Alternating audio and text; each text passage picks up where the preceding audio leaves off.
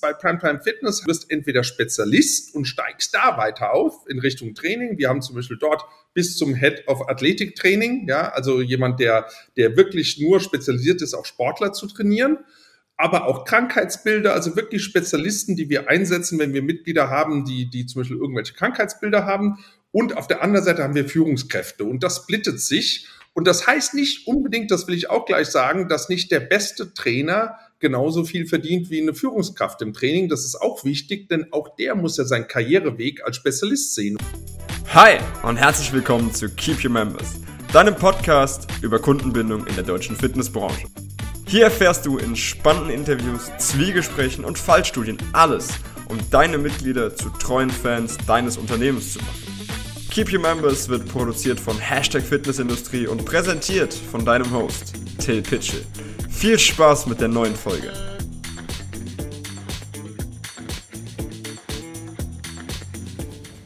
Hi und herzlich willkommen zur neuen Folge des Keep Your Members Podcast. Nachdem wir über Mitarbeiterbindung, interne Kommunikation und den Umgang mit der Gen Z gesprochen haben, möchten wir heute thematisch an genau dieses Thema, an dieses Überthema anknüpfen und uns einmal ansehen, wie sich die Mitarbeiterausbildung auf die Bindung der Mitglieder im Studio auswirkt. Und wie ihr das von Keep Your Members kennt, mache ich das selbstverständlich. Nicht alleine, sondern ich habe mir einen Fitnessunternehmer gesucht, der im Jahr 2003 seine erste Unternehmung in der Branche gegründet hat, der heute Inhaber einer Kette von elf Standorten ist und seit 15 Jahren an der DHFBG lehrt. Hallo Henrik Gockel, schön, dass du da bist. Hallo Till, freut mich dabei zu sein. So, jetzt habe ich ganz kurz was über dich verloren. Das wird deiner Vita aber garantiert nicht gerecht. Möchtest du allen mal 60 Sekunden zu dir persönlich, dürfen auch 90 sein, 60 bis 90 Sekunden zu dir geben. Herzlichen Dank, Till. Also ehrlich gesagt muss ich sagen, meine Karriere in der Fitnessbranche geht schon seit Anfang der 90er. Ähm, einige ältere Zuhörer mögen sich daran erinnern, Gockel Power Partner Unternehmensberatung, dann TC Training Center. Und dann war ich zwischen 2003 und 2008, da setzt es an, ähm, der sozusagen der Operations Director für Fitness First in Europa. Und ähm, dann bin ich 2008 völlig richtig, seit 15 Jahren bei der DHFBG, weil ich hatte zwei Jahre eine Konkurrenzklausel und habe dann 2010 Primetime Fitness gegründet. Und auch bei den Standorten sind wir inzwischen schon ein bisschen weiter. Ja, da sind wir jetzt, ähm, machen wir gerade Nummer 15 auf. Ja, ähm, jetzt am 1. Oktober. Also es entwickelt sich von daher ganz positiv. Oder muss ich der DHFPG mal auf die Finger klopfen? Die haben mir die Infos mit den elf Standorten gegeben. Ähm, so viel zu den Presseanfragen.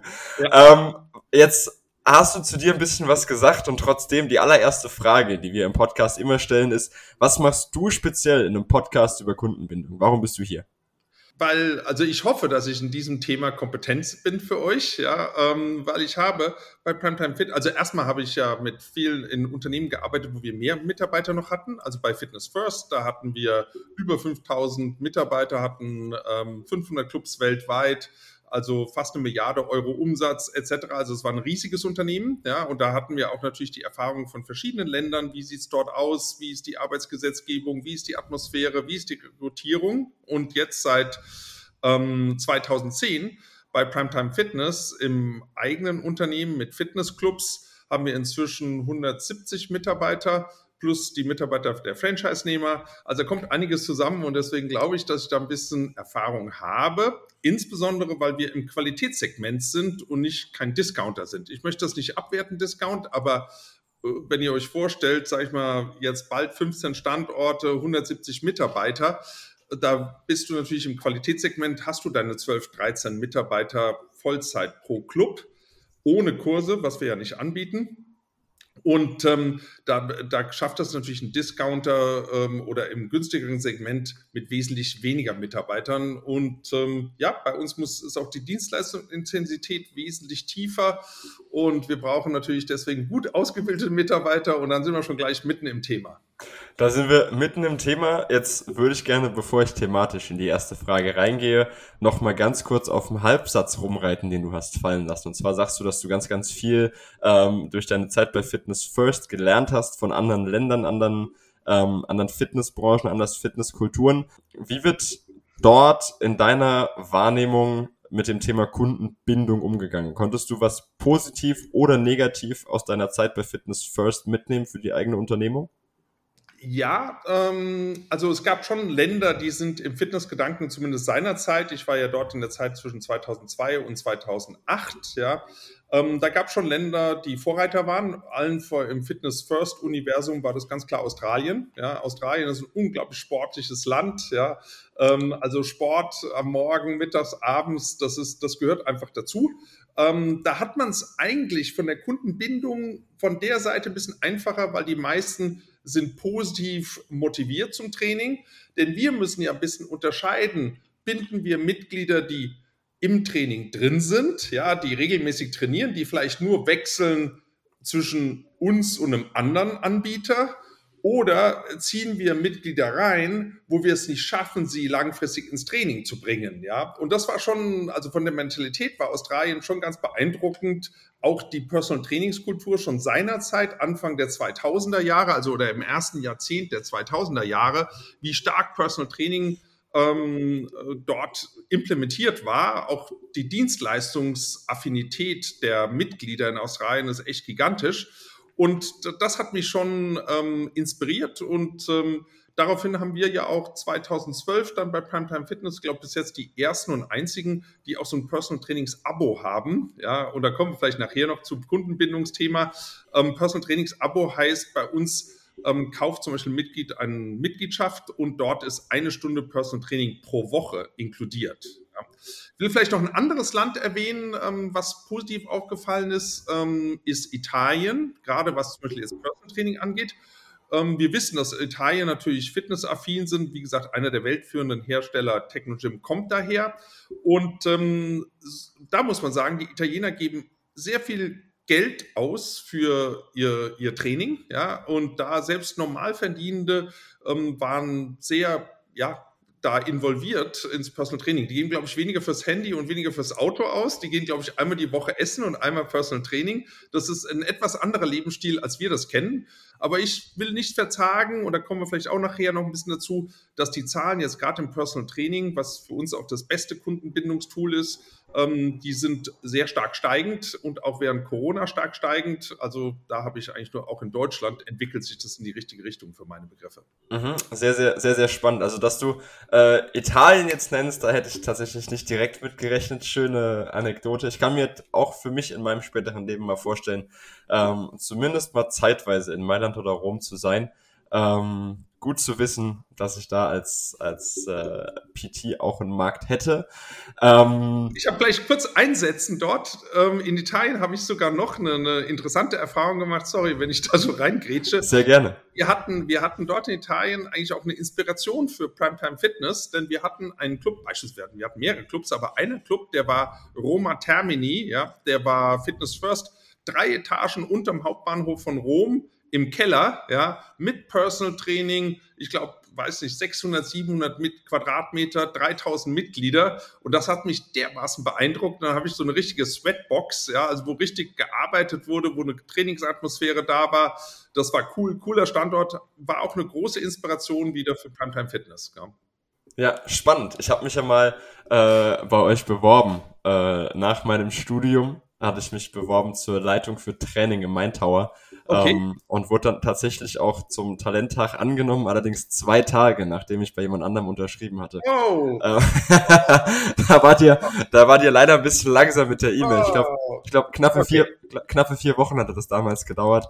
Aber das ist zu lang. Das ist zu lang. viel, viel schneller. Aber da kommen wir gleich dazu, dass wir wesentlich schneller sein müssen. Also diese vier Wochen, damals konnten wir uns noch das leisten. Heute, heute würde ich den Verantwortlichen, da würde ich direkt hier während des Podcasts anrufen. Wie kann das sein, vier Wochen? Ja, also bei uns hier rufen, der hat die Mail noch nicht geschickt und dann rufen wir direkt an. Ja.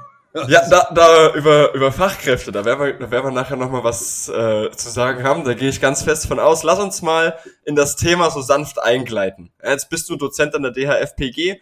Ähm, ich habe selbst an der Hochschule Fitnessökonomie studiert. Und gerade solche Studiengänge wie Fitnessökonomie, wie Gesundheitsmanagement, wie Prävention Gesundheitsmanagement sind im Vergleich zu den Sportwissenschaften ja relativ junge Studiengänge. Ja, die sind ja noch nicht so Asbach uralt etabliert, ähm, wie das die, die reinen sportwissenschaftlichen oder sportpädagogischen Studiengänge sind. Ähm, wenn ich mir das im Sportmanagement zum Beispiel angucke, sehen wir, dass das ganz klar herstellergetrieben war. Adidas hatte großes Interesse daran, äh, Menschen sportlich im Management auszubilden, um den Vertrieb besser zu strukturieren. Gab es von der Fitnessbranche auch solche Initiatoren, so eine Initiativbewegung, die gesagt hat, hey, pass auf, wir brauchen studierte Leute, um unsere Branche professioneller aufzustellen? Oder war das, ist, ist dieses Kind der studierten Fitness-Professionals woanders geboren worden? Wo, wo kommt es her, dass auf einmal die Fitnessindustrie gesagt hat, wir brauchen Akademiker? Also jetzt würde ich nur sagen, wäre natürlich an diesem Punkt Johannes Marx, der Gründer und Geschäftsführer der Hochschule, der richtige Ansprechpartner, weil der könnte es dir ganz genau sagen. Ich will den mal schreibe ich mir, Den schreibe ich mir sofort auf und du darfst gerne Kontakt herstellen. Genau, ähm, den, den, hast du ja auch, den Kontakt. Na, ich will vielleicht von meiner Seite ein bisschen, was mir auch zur Fitness First schon im Jahr 2003 bis 2008 oder 2002 bis 2008, da war ich ja unter anderem für Holland zuständig, ja, auch für Frankreich. Und in Holland ähm, Beispielsweise ist mir unglaublich schon dieser akademische Grad aufgefallen. Also da waren fast alle Mitarbeiter im, im Club, ja, vom Management bis hin zu den Trainern waren studiert. Ja, also da war die, die im Fitnessclub die Quote der Studierten, sage ich jetzt mal bei geschätzt, sage ich mal 80 Prozent. Ja, wo wir in Deutschland vielleicht bei du hast vorhin gesagt, 20, 30 Prozent waren oder so etwas oder sind, ja, ist das wesentlich höher sind. In Frankreich gab es schon immer oder damals auf jeden Fall die Auflage, dass die Trainer, die arbeiten, auf jeden Fall ein sportwissenschaftliches Studium haben müssen. Ja, also die klassische, ähm, damals gab es das zum Beispiel nicht, dass ähm, man dort mit einer Ausbildung als Trainer sein konnte. Jetzt inzwischen mit Bologna-Reform ist das ja auch alles ein bisschen anders. Ich will sagen, hier sind wir in Deutschland nicht unbedingt Vorreiter gewesen.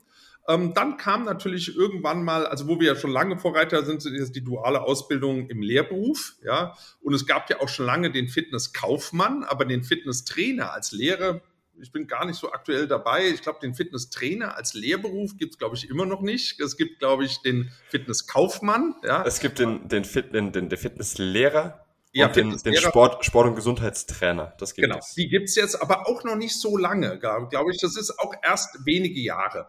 Und ähm, da kommen wir äh, dazu, ähm, was wir in der Branche natürlich, also früher die Sportwissenschaftler, ich habe ja früher mit Eddie Paul zusammen Unternehmensberatung gemacht und wir haben dann immer so ein bisschen, es gab schon damals Studios, die gesundheitsorientiert waren. Und wenn wir von unseren Beratungen nach Hause gefahren sind, haben wir ein bisschen gelächelt und so, oh ja, da waren wieder ein paar Sportwissenschaftler. Und äh, ja, und was war der Outcome? Ja, die haben uns erklärt, was in den Maschinen falsch konstruiert ist und ist die Biomechanik und das müsste alles besser sein. Und dann, äh, als wir gefragt haben, dann setzt doch mal die Person richtig auf die Maschine drauf. Nö, nö, äh, also haben sich weniger für den Trainierenden interessiert, sondern eher fürs Gerät und die Maschine als das. Was ich sagen möchte, ist, eine klassische sportwissenschaftliche Ausbildung ist eigentlich nicht prädestiniert um nachher Trainer zu sein, ja, weil ich glaube, der Lehrplan, also früher haben wir so ein bisschen, was die an der Goethe-Uni zum Beispiel, die müssten früher vom Drei-Meter-Sprett springen und alle möglichen Turnübungen machen, um aufgenommen zu werden ins Sportstudium. Ich glaube, an der Sporthochschule Köln ist das heute noch so, die Aufnahmeprüfung, die hat mit dem klassischen Fitness, was wir unter Fitness sehen, eigentlich nichts zu tun. Und ähm, deswegen ist auch dieser, dieser Bogen gespannt, dass wir ja heute mit der dualen Ausbildung auch Fitnessökonomie, Bachelor für Fitnesstraining, Bachelor für Ernährung. Also, dass wir dort natürlich wesentlich praktischere Ausbildung haben. Gleichzeitig kommt noch dazu, dass heute der BWL-Teil sehr wichtig geworden ist. Ja, ohne BWL und ich würde sagen, selbst im Sportmanagement, im Sportstudium, es geht am Ende, du musst immer Mittel freisetzen bzw. anwerben. Es geht am Ende auch in der Politik, am Ende geht es immer ums Geld. Ja? Und du musst dann natürlich, wenn du BWL-Kenntnisse hast, kannst du Kosten und Nutzen miteinander in Beziehung bringen. Ja? Der reine Sportwissenschaftler, der sieht nur den Nutzen, die Kosten sind ihm relativ egal. Das wird er ja nicht gelehrt. Und da, denke ich mal, sind diese spezifischen Ausbildungen wie die DFBG, auch in Kooperation mit der BSA das ausbildet, perfekt, ja, weil ähm, du kommst eben beides diesen sportlichen Teil, aber muss man schon sagen, durchaus Fitnesscenter bezogen, also das, was wir brauchen als Fitnessbetreiber.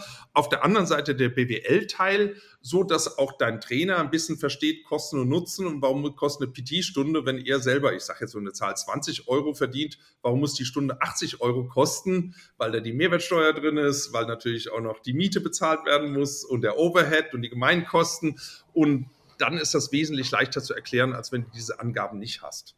Mhm. Jetzt haben wir, ich glaube, nur im Vorgespräch ja, auch mal das Wort Eckdatenreport mit in die Verlosung geworfen. Ich glaube, jetzt während der Aufzeichnung ist es noch nicht gefallen.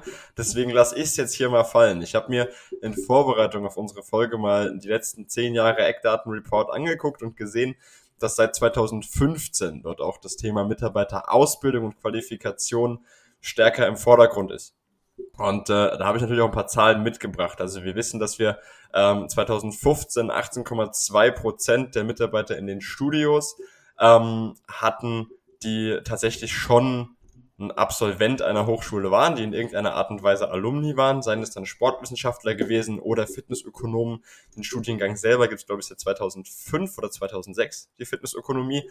Ähm, das heißt, 2015 waren da schon drei oder vier Leute fertig, ähm, die durchaus akademischen Grad erlangt hatten. Inzwischen haben wir 22,8 Prozent ausgebildete Akademiker. Ja, also acht Jahre später sind es knapp viereinhalb Prozent mehr, aber und das war 2015 noch nicht erfasst. Aktuell haben wir 83 Prozent der Studios, die mindestens einen dualen Studenten angestellt haben. Mhm. Dementsprechend scheint es weiter zu wachsen, das Ganze. Würdest du sagen, jetzt hast du gerade die ehemaligen Sportwissenschaftler, die sich nur um Biomechanik und Trainingswissenschaft als solches geschert haben und nicht um den, um den Kunden, wo der Dienstleistungsbezug, den du ja in Australien so hoch schätzt, äh, wo der gefehlt hat. Würdest du sagen, dass wir da trotzdem, dass es, ich sag mal in Anführungsstrichen, nur vier Prozent mehr Akademiker sind, die dann natürlich sehr spitz ausgebildet sind, ähm, dass wir da schon einen Effekt auf die Kundenbindung sehen? Also ich kann es nur von uns sagen, ähm, weil wir sind ja, du weißt, wir sind so im Premium-Bereich unterwegs, Premium-Training nennen wir uns. Ähm, wir sind großstadtorientiert, Hamburg, Frankfurt ähm, und München. Und da muss ich schon sagen, du musst heutzutage oder es ist gut, wenn du in der Großstadt bist, dass dein Trainer auch die Sprache der Kunden spricht. Und wir haben also ich sage jetzt mal eine anderen, äh, andere Sache. Bei uns ist zum Beispiel, wir können das ja messen, mit welchem Endgerät unsere Social Media angeschaut wird und so weiter. Und wir sind bei 90 Prozent iOS, ja, also das heißt Apple-Nutzer. Jetzt will ich nicht sagen, dass Apple-Nutzer nur gleichzeitig Akademiker sind, aber es ist so eine gewisse, wenn du sagst 90 Prozent iOS, dann hast du schon gewisse ja, eine gewisse Selektion kann man schon sagen, weil es ja natürlich, die Geräte sind relativ teuer, du bist in so einer Apple-Welt drin. Ähm, das ist jetzt, finde ich, jetzt so ein gewisser gewisses Beispiel, dass du auch mit einem gewissen Qualitätsanspruch ähm, an die Sachen rangehst. Ja. Und deswegen halte ich es für sehr wichtig, auch in der Kundenbindung, sowohl für die Mitarbeiter wie auch für die Kunden, dass die auf Augenhöhe miteinander kommunizieren können. Ja.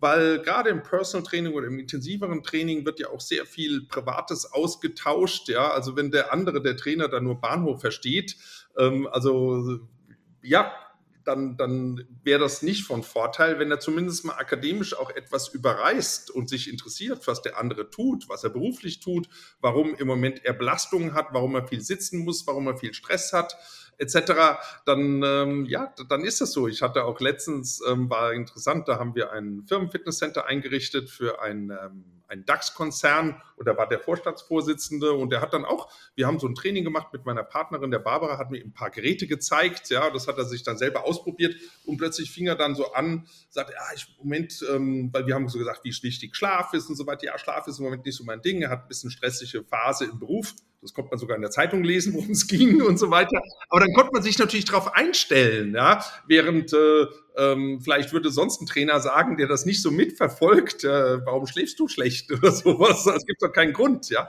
Also dieses Mitfühlen, du musst ja mitleben mit deinen Mitgliedern, ja, in aller Couleur und Fasson. Und das halte ich für eben sehr wichtig. Und deswegen ist eine Bildung wichtig auf der anderen Seite schätze ich natürlich auch Trainer ähm, oder andersrum gesagt, Was du natürlich nicht willst, ähm, auch dass du nur Menschen hast, die das Trainer sein oder auch das Coachen von Mitgliedern nur als Durchgangsstation sehen und eigentlich Manager werden wollen und dann sagen, Manager heißt, ich muss nicht mehr arbeiten, sondern ich lasse andere Leute arbeiten. Ja, du willst natürlich auf der anderen Seite auch ein Team haben, die mit Leib und Seele alle Ausbildung zum Trotz ähm, sie spezialisiert sein sagen und sagen, ich möchte der beste Trainer sein. Das ist meine Fasson. Und da komme ich so ein bisschen, weil du sprichst ja hier über Mitarbeiterfluktuation, Kundenfluktuation. Ich denke schon, da ist eine Korrelation da zwischen hohe Mitarbeiterfluktuation bedeutet am Ende auch hohe Kundenfluktuation. Würde ich dir sofort unterschreiben. Jetzt hast du einen ganz spannenden Punkt aufgemacht, auf den ich direkt äh, rein will und ich werde das selbstverständlich in den Show Notes verlinken. Ähm, den Andy Bechler kennst du genauso wie ich ihn kenne und äh, wir wissen beide, dass der unglaublich Spaß daran hat, Artikel zu schreiben. Der schreibt auf seinem LinkedIn-Profil für Body Media, für die FIBO, überall hat der Mann schon mal was geschrieben. Unter anderem hat er, ich glaube, vor zwei Jahren einen Artikel geschrieben ähm, und hat die Fitnessbranche genau für diesen Punkt kritisiert. Ähm, der Artikel hieß damals, warte, ich muss es nachgucken, wer immer nur um künftige Führungskräfte wirbt, bekommt keine Fachkräfte. Mhm. Und jetzt haben jetzt sehr guter Punkt, fand ich damals auch. Und dafür musste aber viel einstecken in der Kommentarsektion bei Facebook. Ähm.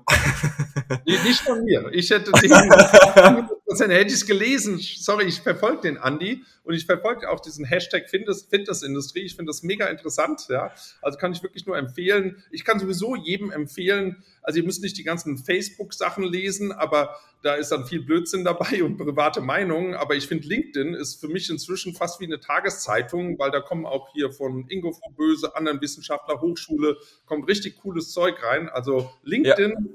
Training oder Sport kann man auf jeden Fall sehen.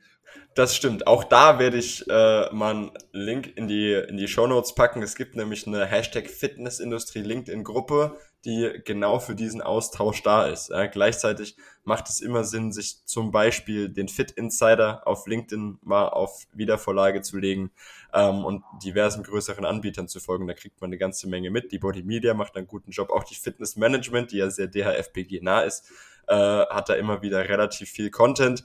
Aber ich will hier gar keine Werbetrommel rühren. Äh, Kim, Keep Your Members, den müsst ihr zuerst folgen. Vorher wird hier keinem anderen gefallen. die Frage antworten, Fachkräfte versus Manager. Ja, da, wollen wir, da wollen wir wieder hin zurück, jawohl.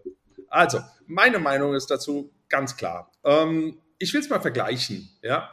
Ähm, ich glaube, Franz Beckenbauer war der einzige Top-Spieler, ja, Top-Spieler, der auch sowohl als Mannschaftstrainer, Nationalmannschaftstrainer erfolgreich war. Ja, sonst alle anderen Top-Trainer, ja, ob das Streich sind oder Klopp oder wie sie alle heißen, die konnten zwar alle Fußball spielen, aber meistens nicht auf dem Top-Niveau. Ja.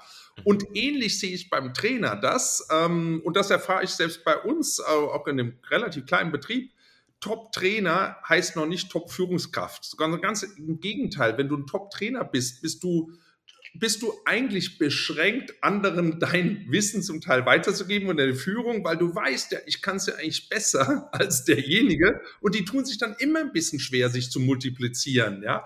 Während vielleicht ein, einer, ein Manager, der muss ja in dem Bereich, was er tut, was er vormacht, der muss nicht der Beste sein, ja. Der muss im Prinzip schauen, hey, ich habe den besten Trainer dort, ich habe einen jungen Trainer dabei, wie organisiere ich, dass der junge Trainer vom besten Trainer lernt und dort quasi, wie so, dass der beste Trainer quasi geklont wird in seinem, äh, sozusagen vom Know-how, ja. Und die Aufgabe des Menschen ist ja ähm, nicht sich selber also in Arbeit zu bringen, was ein Top-Trainer muss und die Dienstleistung zu bringen, sondern ein Manager muss andere in Arbeit bringen, ja. Und ähm, viele verwechseln das mit, ich muss nicht mehr selber arbeiten, ja, aber andere in Arbeit bringen. Jeder, der hier zuhört und eine Managementfunktion hat, der weiß, wie, wie komplex das ist, Menschen in Arbeit zu bringen und eine, eine konstante Leistung und Performance reinzubringen, Unabhängigkeit von ihrer Tagesform, ihren Launen und alles. Also deswegen haben wir es uns bei Primetime Fitness haben wir sagen, du wirst entweder Spezialist und steigst da weiter auf in Richtung Training. Wir haben zum Beispiel dort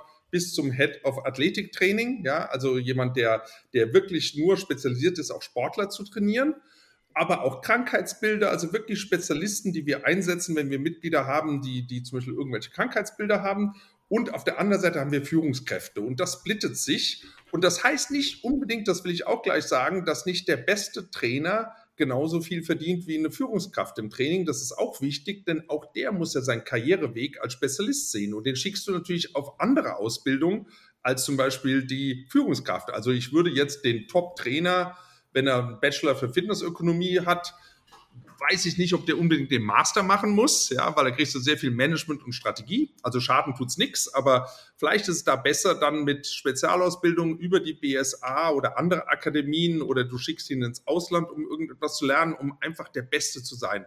Dass du das FMS beherrschst, dass du im Prinzip alle äh, Testformen, Testbatterien beherrschst, dass du Krankheitsbilder aus dem FF kennst und so weiter, dass du dich in Ernährung top auskennst, also wirklich eine Top-Ressource bist auf der anderen Seite die Führungskraft, der fachlich nicht mehr so eine große Ressource sein muss, sondern der einfach lernen muss, wie bringe ich andere Menschen in Arbeit, wie motiviere ich sie, eben die Leistung zu bringen und auch Spaß an der Arbeit zu haben und auch ein bisschen, ich bin für meine Mitarbeiter da und räume ihnen so diesen Ballast ähm, aus dem Weg, ja, so dass sie sich auf ihre Arbeit konzentrieren können. Mhm, das ist ein ganz, ganz spannender Punkt, ja, dass du da die Ausbildung so zentral hinstellst und sagt dass ihr auch. Also wir können ja jetzt als Showcase nur von Primetime sprechen, ähm, weil das eben das Aktuelle ist, was du hauptsächlich neben der DHFPG tust und betreust. Finde ich sehr, sehr spannend, dass du diese Ausbildung als zentralen Punkt siehst, aber dann eben ähm, das Ganze dezentral gestaltest, dass du sagst, okay, pass auf, wir brauchen Spezialisten, wir brauchen Führungskräfte und brauchen einen gesunden Mix aus beidem. Ähm, wie stellt sich das im, im Daily Doing, im täglichen Arbeiten, wie stellt sich das da ähm, und wie kommt ihr dahin, dass das auch im Bereich der Kundenbindung fruchtet, wenn ich dann kurz das Beispiel zugeben darf. Ich habe, äh, um nochmal den Eckdatenreport aus 2023 zu zitieren, ähm, mir mal angeguckt, wo die Fitnessindustrie, unabhängig von Primetime Fitness, am meisten investiert. Und das ist hauptsächlich in den Bereichen gerätegestütztes Krafttraining, gerätegestütztes Herz-Kreislauf-Training, ähm, Gruppenfitness und EMS-Training. Das sind jetzt die vier größten Bereiche. In keinem der vier Bereiche wird Führung, ja, Mitarbeiter, Mitarbeiterführung oder, oder Führungskraft als solche thematisiert und erst recht kein Service- und Beratungsprofil, was ja jetzt nicht unerheblich für die Kundenbindung ist. Gleichzeitig wollen wir als Industrie hochspezialisierte, hochqualifizierte Leute ausbilden und, und so fördern, dass das wiederum der Kundenbindung zuträglich ist. Wie geht das zusammen und wie läuft das dann bei Primetime Fitness konkret, dass das sich die Waage hält und im besten Fall dann ganz spitz zusammenläuft? Ich erzähle euch das natürlich gerne, dass es bei uns alles perfekt ist, aber in der Praxis ist es natürlich ein bisschen anders. Aber ich will vielleicht kurz einmal zurückspulen in der Geschichte. Ich bin eben weg von, zwei, äh, von, äh, von Fitness First 2008 und dann hatte ich mir überlegt, ähm, da hat mich der Ralf Kaplan, mit dem ich früher schon zusammengearbeitet hatte, und der Johannes Marx dann angesprochen, ob ich eben mir das nicht vorstellen könnte, mit meiner Erfahrung Dozent zu sein. Ja. Und ähm, zu der Zeit wusste ich noch gar nicht, willst du wieder zurück ins Management oder will ich zum Beispiel promovieren oder so etwas. Das war so ein, zwei Auswahlmöglichkeiten.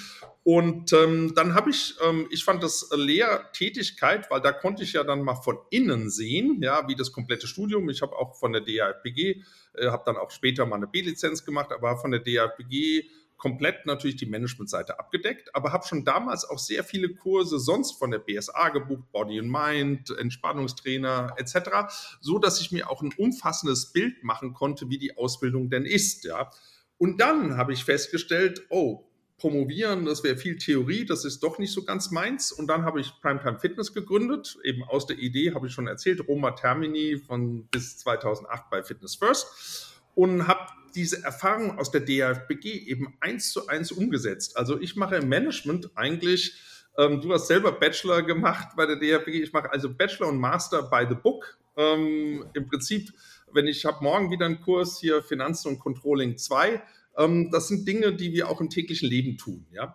Worauf ich hinaus will, ist, dass du ähm, wie, wie komme ich dazu, die Mitarbeiter auszubilden? Ich gebe zu, auch in der DHBG-Studium, es gibt das Modul Service- und Beratungsmanagement, das gibt es. Es ist relativ kompakt, aber immerhin, das sind ja staatlich angekannte Studiengänge, ja, und ein bisschen muss, äh, redet da dann die, die, die, die, sag mal, die Kultusminister der jeweiligen Länder reden auch noch ein bisschen mit, wie das Curriculum zu sein hat, ja. Aber dass wir immerhin schon diesen Service-Gedanken drin haben, ja, in unserem Studium, finde ich schon mal sehr erstaunlich und gut, ja, weil ich meine, am Ende des Tages brauchen wir natürlich mit, will, das, will der, die meisten Kunden nicht unbedingt immer haben so ein großes Problem, dass sie den besten Trainer brauchen, sondern die wollen einfach Service haben und motiviert werden. Also wir sehen das immer wieder, dass zum Teil jungen Studenten besser gelegt, Mitglieder zu motivieren als alten Hasen, die das eben schon hundertmal gemacht haben. Also deswegen sage ich, der Servicegedanke ist ganz entscheidend.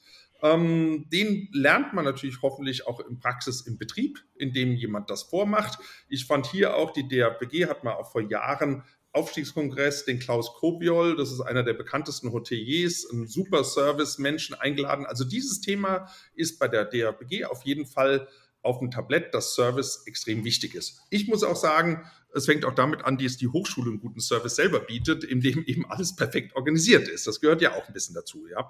Jetzt geht es natürlich darum, ähm, wie bilden wir die, die Menschen weiter und was hat das mit Kundenbindung zu tun. Ja.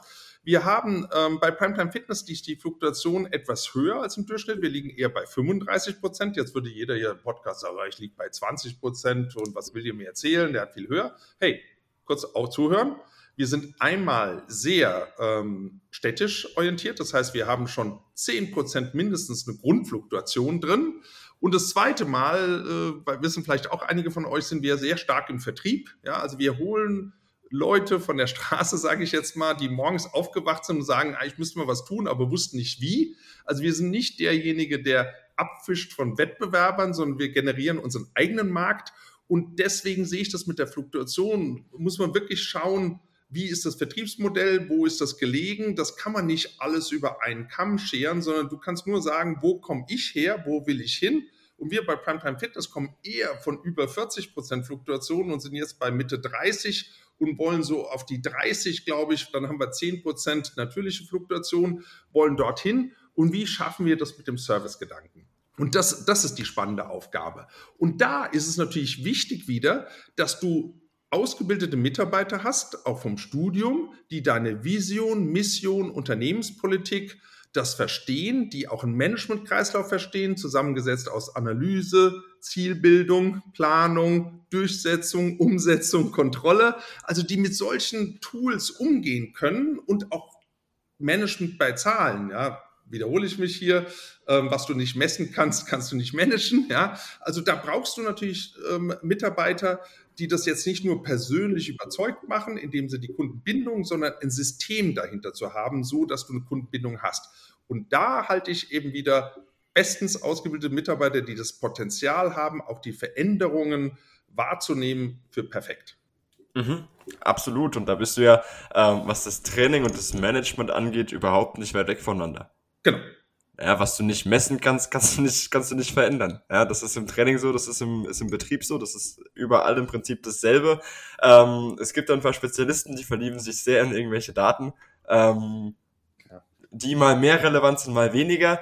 Ähm, aber grundsätzlich finde ich den Punkt, den du gerade angesprochen hast, mit der natürlichen Fluktuation, der natürlich sehr standortgetrieben ist, wahnsinnig spannend. Ich weiß nicht mehr genau, wer es mal gesagt hat, aber es war ein Wirtschaftsweise, ich glaube Ende der 80er, Anfang der 90er, der sagte, dass bei Dienstleistungsgeschäften eine Fluktuation unter 20 Prozent nahezu unmöglich ist, weil du unabhängig vom Standort immer natürliche Faktoren hast, die du als Dienstleister nicht beeinflussen kannst. Ja, wenn wir da mal kurz reingehen, hast du selbstverständlich ähm, Umzüge, ja, Schwangerschaft, Krankheiten, Todesfälle, familiäres, ähm, berufliche Veränderungen, finanz finanzielle Veränderungen. Also es sind Dinge im Leben, die kannst du bei noch so gutem Service nicht beeinflussen. Ja, und gleichzeitig hast du natürlich in einer Stadt wie Frankfurt, die als Stadt ja auch eine unglaublich hohe Fluktuation hat. Da habe ich jetzt keine Zahlen, aber ich habe, also ich wohne in Wiesbaden und habe anderthalb Jahre in Frankfurt gelebt und gearbeitet. Ähm, mein gelebt, nicht nur gearbeitet. Ähm, und egal mit wem ich spreche, für die meisten ist Frankfurt eine Durchgangsstation. Für viele ist es spannend, wenn sie jung sind, wenn sie viel Energie haben, wenn sie was erreichen wollen, wenn sie Karriere machen wollen. Ja, dieser Begriff Manhattan kommt ja nicht von ungefähr. Ja, es ist so ein bisschen dieses Sprungbrett, wie man das im Amerikanischen gerne für New York sieht. Ne? Dieses, ich bin jung, ich habe Bock, ähm, ich gebe richtig Gas, hier kann ich was lernen, große Firmen, große, großes Business, viel Geld. Ähm, und dann sieht das Leben aber vielleicht irgendwann vor, dass man im besten Fall nach Kronberg zieht oder weiß ich nicht, äh, irgendwo, irgendwo in Hintertaunus, was weiß denn ich. Merkt ihr das? Merkt ihr das, dass für viele der sowohl Mitarbeiter als auch Mitglieder Frankfurt, jetzt nehmen wir mal Frankfurt, weil du da auch ansässig bist, eine Art Sprungbrett ist, dass der urbane Raum ganz oft einfach nur Zwischenstation ist? Also, das beantworte ich gerne, ähm, will aber noch mal gleich, damit es für alle hier gilt. Ähm, also, ist es ganz klar, eine Stadt wie Frankfurt ist ein Sprungbrett. Ähm, wir treffen bei unseren neuen Mitgliedern kaum auf echte Frankfurter, ja, die da geboren sind, die dort leben.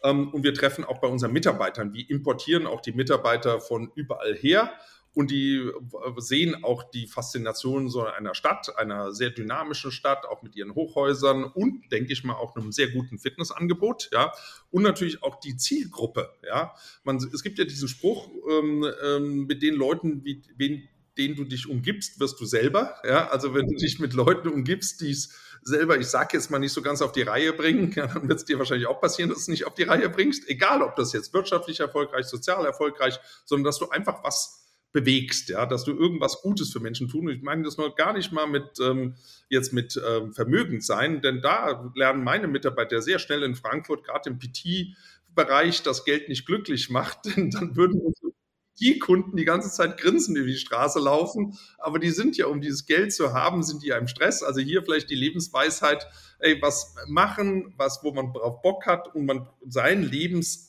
Stil mit seinen Ansprüchen erfüllen kann. Das ist eigentlich das Optimum und es muss nicht das zehnte Auto oder dieses sein. Also deswegen, äh, das vielleicht noch als kleiner Seitenhieb. Ja, aber ähm, trotz dieser Fluktuation in der Stadt, was wir durchaus merken, also die Leute sind neu da, unsere Mitarbeiter sind neu da, auch nach dem Studium, ich glaube, wir übernehmen so 30, 40 Prozent, nicht, dass wir nicht mehr übernehmen wollten, aber die anderen sagen, du, ich habe das jetzt hier gesehen, aber ich gehe jetzt mal einen weiter, mache nochmal Work and Travel, mache was anderes, wechsle die Branche, was auch cool ist. Früher hat man gedacht, ey, Fitnessökonomie, da bist du im Fitnessstudio gebunden. Hey, wir kriegen die Leute brutal abgeworben. Gerade wieder von den PT-Kunden, die sprechen dann unsere Mitarbeiter an. Hey, ich bin bei einer Versicherung, ich bin bei einer Krankenkasse, ich bin bei einer Personalberatung, willst nicht bei uns anfangen und schwupp sind die Leute weg. Ja, trotzdem sind wir mit denen verbunden. Ist ja auch gar nicht schlimm. Ja, also das heißt, trotz dieser ganzen natürlichen Fluktuation, die da drin ist, haben wir ja einen Club, Romeo und Julia, der rein PT ist, mitten in Frankfurt ist.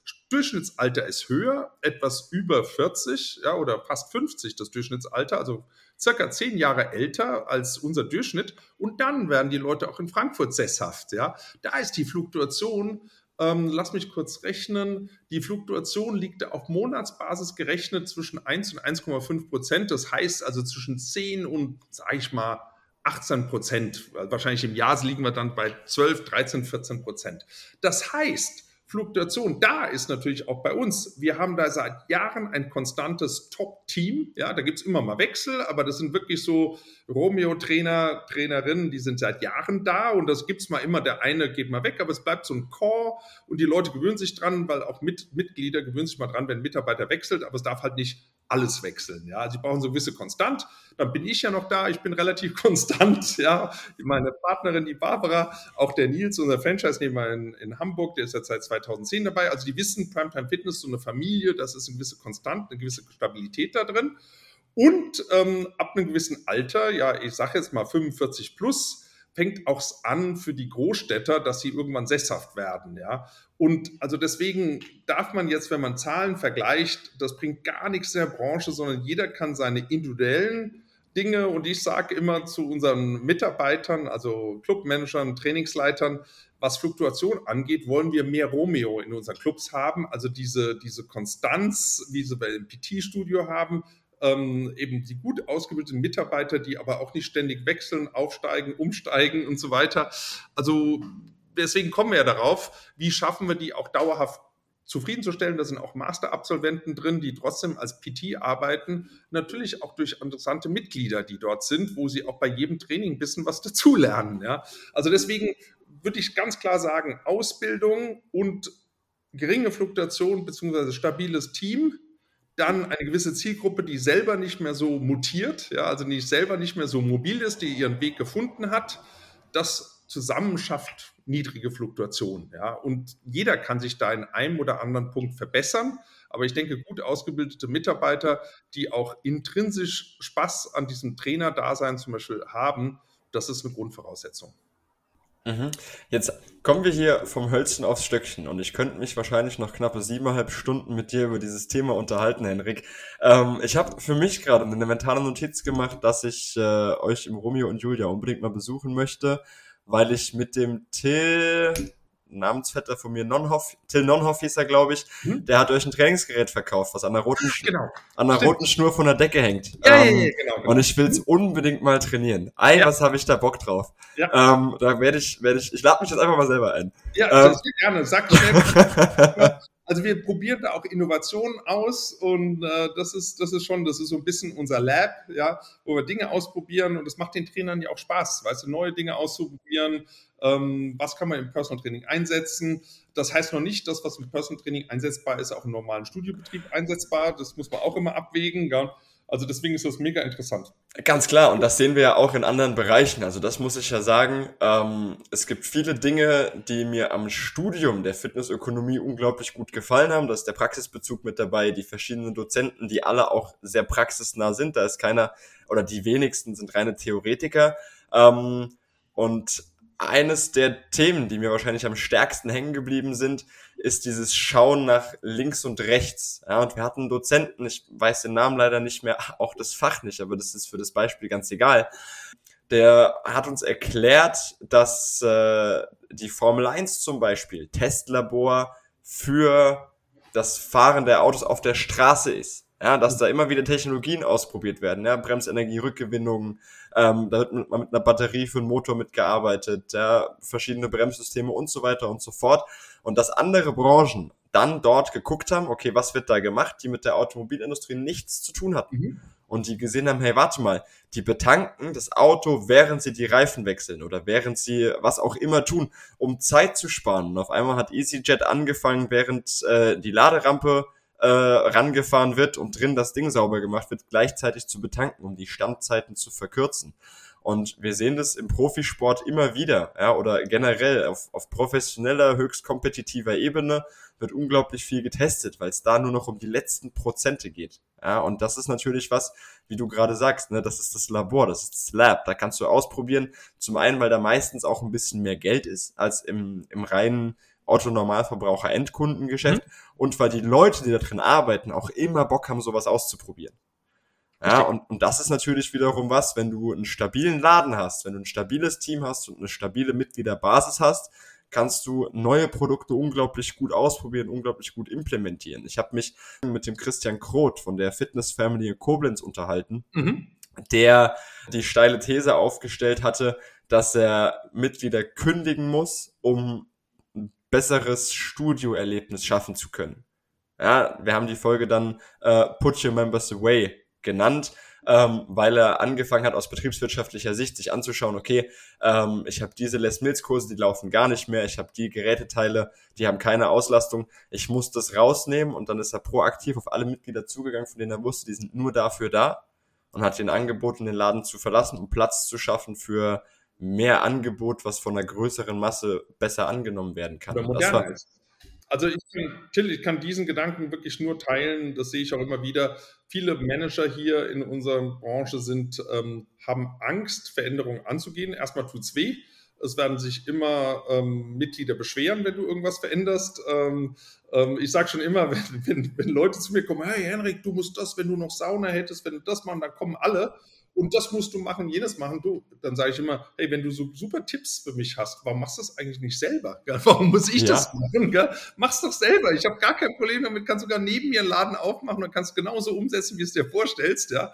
Aber du musst eben ähm, also viele von unseren Kollegen und auch ich selber manchmal, ja, ich tue mich auch manchmal schwer, wenn ich irgendeine Idee hatte und die war Mist, ja, das irgendwann mal selber zuzugeben und dann, natürlich gibt es immer ein paar Fans, die fanden es dann auch gut, Aber am Ende des Tages, die Zahlen lügen nicht. Du musst natürlich das machen, was den meisten Nutzen bringt. Ja? Und wenn irgendeine Les Mills oder irgendwas, das spielt gar keine Rolle, was für eine Klasse, nicht ausgebucht ist, musst du jetzt nicht noch mit Gewalt probieren, wie kriege ich da noch ein paar Leute rein, sondern irgendwann mal sagen, hey, sorry, das gibt's nicht. Also ich komme ja ursprünglich aus einer Welt, bei TC Training Center hatten wir Kinderparadies und Kurse und dieses und jenes, ja. Und da war immer so, oh, die Kinderparadiesfrauen, hey, wenn die sich beschweren, dann ist der ganze Laden lahmgelegt, ja.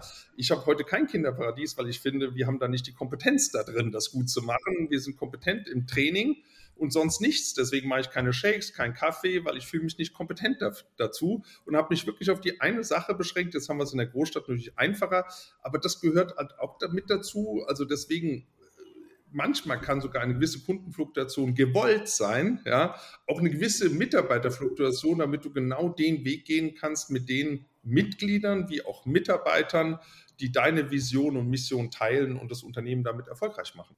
Ja, Punkt. Die, Amer die Amerikaner sagen, glaube ich, jetzt Period. Und dann ist gut. Period, genau. So, ich würde gerne noch, äh, weil, also ich, ich genieße es unglaublich, dieses Gespräch mit dir. Ähm, ich würde gerne noch eines, hast du den Namen Nils genannt, ja, und ich weiß selbstverständlich, um wen es geht, weil der hat mir mal den Arsch in Hamburg gerettet, in der Hafen City.